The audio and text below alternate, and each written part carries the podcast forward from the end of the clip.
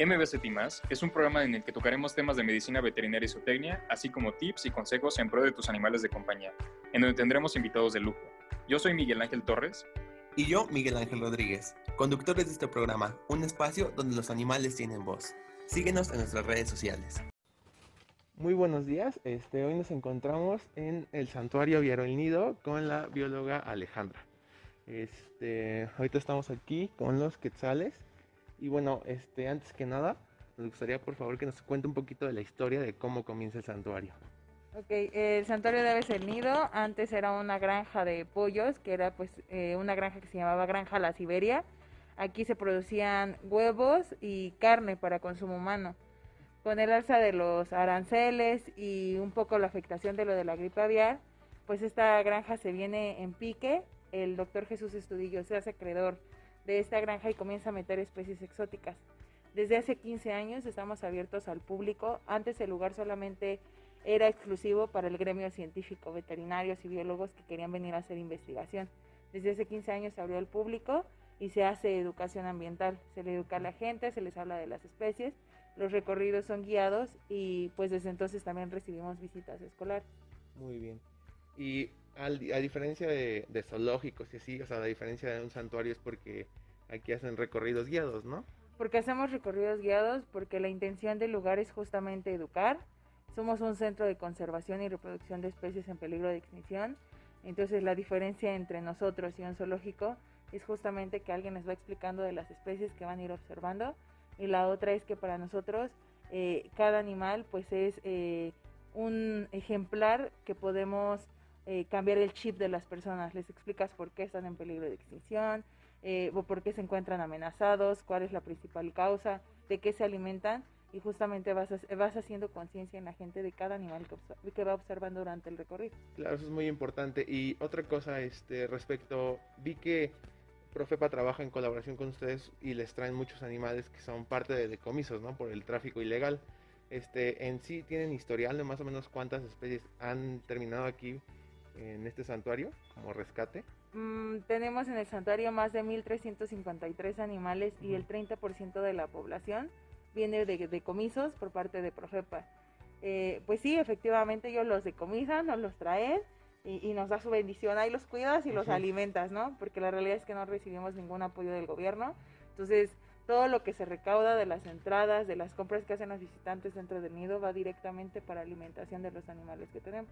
Y ahorita con esto de la pandemia, pues se vieron súper afectados, ¿no? Eh, ¿Cómo la, tanto el gremio veterinario como público en general los puede ayudar? Pues visitándonos o haciendo donativos en especie, donativos en especie principalmente de semillas y de frutas de temporada. Y visitándonos, pues porque la realidad es que todo lo que entra en, en taquilla, todo lo que consumen aquí, desde alimentos hasta souvenirs, eh, va directamente para cuidados y, alimento de los animales que tenemos dentro del nido. Otro punto importante que comentábamos hace rato es que no se dejen llevar si muchos lucran y diciendo que cierto porcentaje va hacia el nido. Lo mejor es que pregunten con ustedes directo. Exactamente, durante la pandemia, eh, a inicios, pues hubo muchas asociaciones y muchas eh, tiendas que se dedicaban como a venta de productos eh, de algunos animales que tenemos aquí dentro del nido. Y pues solamente cuando nos dábamos cuenta eh, o alguien nos etiquetaba, oigan, el nido, este, están enterados de esta situación, pues resulta que decían que de sus ventas nos tocaba a nosotros un porcentaje, que iban a donar un porcentaje hacia nosotros. La realidad es que de todas esas publicaciones, muchos porcentajes ni siquiera llegaron a nosotros. Entonces, pues sí, yo creo que muchos aprovecharon como este momento de debilidad de muchas personas para lucrar con, con nuestra imagen entonces, cuando vean imágenes así, pues primero corroborar, preguntarnos a nosotros y ver si, si es real, ¿no? Esa publicación. Muy bien, y, respecto al logo, pues tienen un quetzal y sabemos que aquí pues tienen lo que nos contabas hace rato, o sea, varios, o los quetzales son criados desde chiquitos por el ser humano y ayudan a la conservación. Eh, esto es un logro, ¿no? Porque muy pocos lugares, o creo que inclusive en México solo está este, que ha tenido mucho éxito en cuanto a la reproducción de esta especie. Eh, cómo han trabajado, cuáles han sido pues las ventajas y la aportación, claro, a, la especie que han logrado. El nido se caracteriza por ser el, primer lugar a nivel mundial en mantener vivo en cautiverio el quetzal. se necesitaba de eh, ácido tánico para poder liberar del hierro a los quetzales y así pudieran vivir en cautiverio. Ya con esta investigación que hizo el doctor Jesús, pues ya no fuimos los únicos. Hubo otras instituciones aquí en México que lograron esta, esta conservación de la especie en cautiverio. Años después vienen otros logros reproductivos como tener crías de quetzales vía natural y tener crías de quetzales a través de incubadora. La realidad es que sí, pues ha sido complicado, es una especie que se ve muy amenazada. Se necesitaron de muchos años de estudio del doctor Jesús para saber temperaturas, para saber alimentación, para tener y cumplir con las cinco libertades de este animal dentro de, de este santuario en cautiverio. Sí, claro, y también con lo nutricional, ¿no? Porque, o sea, totalmente tuvieron que adaptarlo a tenerlos en cautiverio, ¿no? O sea, a lo que consumen en, vida silvestre es muy difícil muchas veces eh, adaptar las dietas y lograr éxito. O sea, muchas veces por eso no se da ciertos parámetros reproductivos, por ejemplo. Exactamente, en vida libre comen aguacatillo, lo único que se, se sustituyó fue darle aguacate normal, picado en trozos muy pequeñitos, se alimenta también de papaya, de plátano, se le da blueberry porque en vida libre come moras silvestres. Muy bien. ¿Y ahorita cuántos ejemplares de quetzales tienen aquí? En exhibición ustedes solamente van a poder ver una pareja de quetzales, la hembra y el macho. En el área de reproducción contamos con otras parejas este, y año con año pues hemos tenido crías de quetzales. Muy bien. Y respecto a otras especies, eh, como los felinos, los monos, eh, ¿ahí qué se hace con ellos? O sea, ¿solo son por rescate de Profepa o, o se tienen para exhibición? ¿Se da educación Es- ambiental? Están exhibidos, sí, están en exhibición, la gente los puede ver. Tenemos una pareja de jaguares. eh, con ellos se hacen actividades de enriquecimiento ambiental eh, con fines educativos. eh, pueden verlo visitas eh, escolares, principalmente en la universidad. Por los monos también hacemos algunas actividades. Tenemos guacamayas, con las guacamayas también se hace un enriquecimiento y también es para, eh, es, tiene como más objetivos específicos cuando las escuelas, las universidades, principalmente veterinarios, nos visitan. Ok, y por ejemplo, eh, esta pregunta es que nos hicieron en los podcasts. Algunos son estudiantes de la Facultad de Veterinaria y comentaban si, bueno, ahorita está frenado lo del servicio social, pero sí hay un programa de servicio social entre facultad y el nido. Sí, sí, hay programas de, de servicio social, ya nada más es que se pongan en contacto con nosotros Ujú. y, y ver las vacantes, porque pues igual no nos podemos aturar de tanta gente. Entonces, eh, lo, lo recomendable sería que marcaran, viéramos los espacios y si hay espacio, pues con mucho gusto se acepta. Y voluntariados por parte de los alumnos eh, que quieran venir a ayudarles en, a- a- desde barrer, claro, o sea, porque sabemos que ahorita necesitan de este apoyo, los están aceptando, ¿no? Digo, ahorita con la pandemia sabemos que es muy difícil, pero ¿qué pueden hacer? Estamos trabajando únicamente con el 20% de la plantilla. Entonces, pues los que estamos, pues hacemos de todo. Y sí estamos recibiendo voluntarios. eh, en días anteriores estuvieron recibiendo de la Facultad de Veterinaria.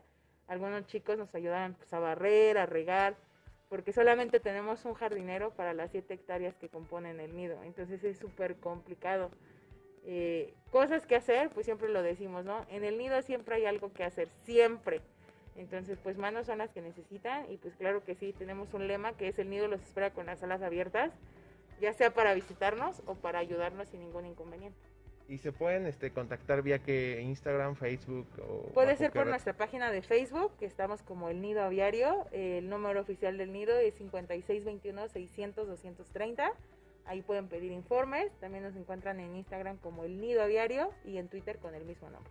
Ok, muy, muy bien. Y este otro punto importante es respecto a los programas de conservación. Bueno, está de Quetzal, pero además eh, sabemos que tienen otros, como cuáles este, aportan algo en pro del ambiente, claro. Nosotros aquí en el nido po- eh, hemos logrado reproducir a, la, a, la- a 21 de las 22 especies de citácidos mexicanos. Entonces tenemos reproducción de guacamaya roja, guacamaya verde, eh, tenemos reproducción de, de crácidos. Entonces son, son demasiados los méritos reproductivos para fines de, de conservación dentro del nido. Ok, y es- también tienen aves rapaces, ¿verdad? Tenemos águila real. eh, a nivel nacional somos el único lugar en donde van a poder ver al águila arpía. Tenemos aguilillas de Harris. eh, tenemos aguilillas cola roja. eh, aguililla cara a cara. Y con ellos se da exhibición de cetrería. Eh, nosotros aquí no, baja- no trabajamos bajo cetrería, trabajamos bajo condicionamiento operante. Entonces se les dan refuerzos positivos a las aves cada vez que hacen una actividad bien hecha como la dices o como se las indicó su entrenador. Entonces, sábados y domingos pueden disfrutar de esta exhibición con un costo adicional a su entrada. Ahorita las entradas en cuánto andan para que sepan aquí. Eh, tenemos descuento para profesores, INAPAM y estudiantes mostrando credencial. Eh, tiene un costo de 200 pesos por persona y a los anteriores que les mencioné tienen un 15% de descuento. Ya que si quieren que les incluya todo el alimento para las aves, la exhibición de vuelo, una fotografía con una de las aves que tenemos en entrenamiento, y que el guía sea exclusivo para ustedes, tiene un costo de 1.750 para 5 personas. Ok, es como un paquete, ¿no? Entonces pueden entre todos comprarse y pagar ese paquete. Y ya llevan como un recorrido VIP. Ok, ¿y aproximadamente cuánto dura el recorrido en el nido?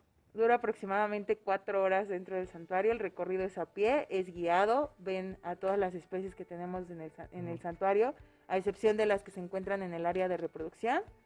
Eh, está dividido en dos partes. Entonces llegan a la primera parte, pueden descansar en el área de cafetería, consumir algo, que ahí en el área de cafetería pues también contribuyen a, poder eh, solventar gastos dentro del nido y después continúan con la siguiente parte del recorrido. Claro, y además ahorita visitarlo con situación de pandemia pues es seguro, ¿no? Porque todo esto es al aire libre, entonces eso tiene una ventaja que ir por ejemplo a una plaza, ¿no? Donde pues hay mucha gente y aquí al aire libre permite que el flujo esté en constante movimiento y eso evita, pues, disminuye la probabilidad de contagio. Además tienen todos los protocolos de sana distancia, gel antibacterial, entonces, este, pues está muy, muy padre la labor que hacen. Y eh, respecto a tú como bióloga, ¿qué consejos les das al gremio veterinario que se quiere dedicar a fauna silvestre?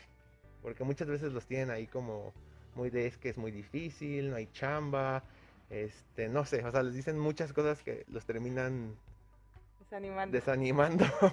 Pero se vale decir la realidad, digo, es muy importante que lo sepan. Aquí es importante tener paciencia y de verdad que lo que hagas, lo hagas con amor y compasión. Porque al final de cuentas, eh, eh, esto de la conservación de especies, de fauna silvestre, creo que es en el, espacio en donde aprendes más y donde puedes explotar como más cosas de conocimientos. Entonces aquí el querer es poder. Tú te pones el límite, tú decides qué hacer y aquí no es de, ah, bueno, me dejaron trabajar con este animal, lo voy a dedicarme exclusivamente a este animal.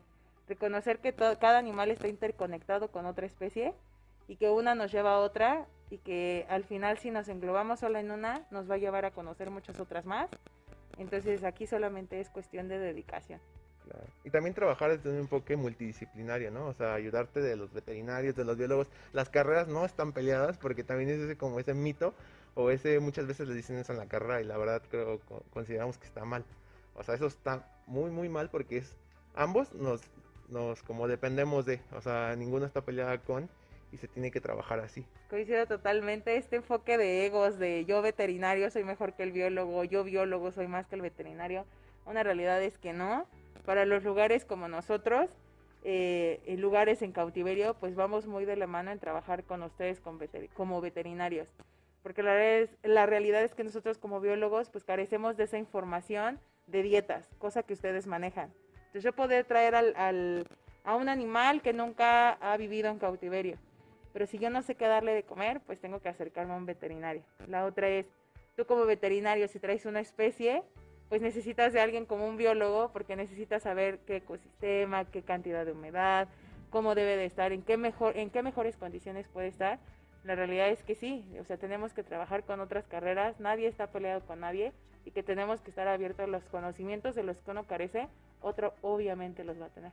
Claro, y este también no, no poner como límites o decir, este, es que esta es la chamba del biólogo, esta es la chamba del, del veterinario, ¿no? Sino hacer una sinergia y sacar adelante, porque todos tienen un objetivo, que es la conservación de los animales.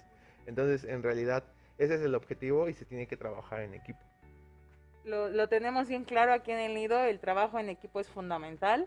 Entonces, biólogos y veterinarios, pues al menos aquí en el área educativa y en el área de fauna, eh, pues es trabajar en equipo con ese enfoque, educar a la gente y hacer conservación. Entonces, pues para, para hacer esas dos cosas, pues se necesitan muchas disciplinas. Pues agradecemos la entrevista a la licenciada, a la bióloga Alejandra y este ya finalmente ¿Qué redes sociales son las oficiales o donde los pueden contactar? Eh, nos encuentran en Facebook como El Nido Aviario y de ahí pueden saltar a Instagram y a Twitter, que son los oficiales. Y por medio de WhatsApp o llamada al número 5621-600-230.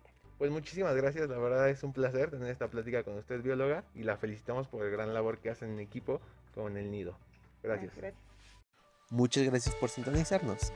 No te olvides de buscarnos en nuestras redes sociales. Estamos en Instagram como arroba medvetsu, arroba medvetzo, arroba ocapia-animals, arroba okapia-animals, arroba miguel.t11 y arroba miki-fmvz arroba M-I-C-K-E-Y guion bajo FMVZ. Hasta luego.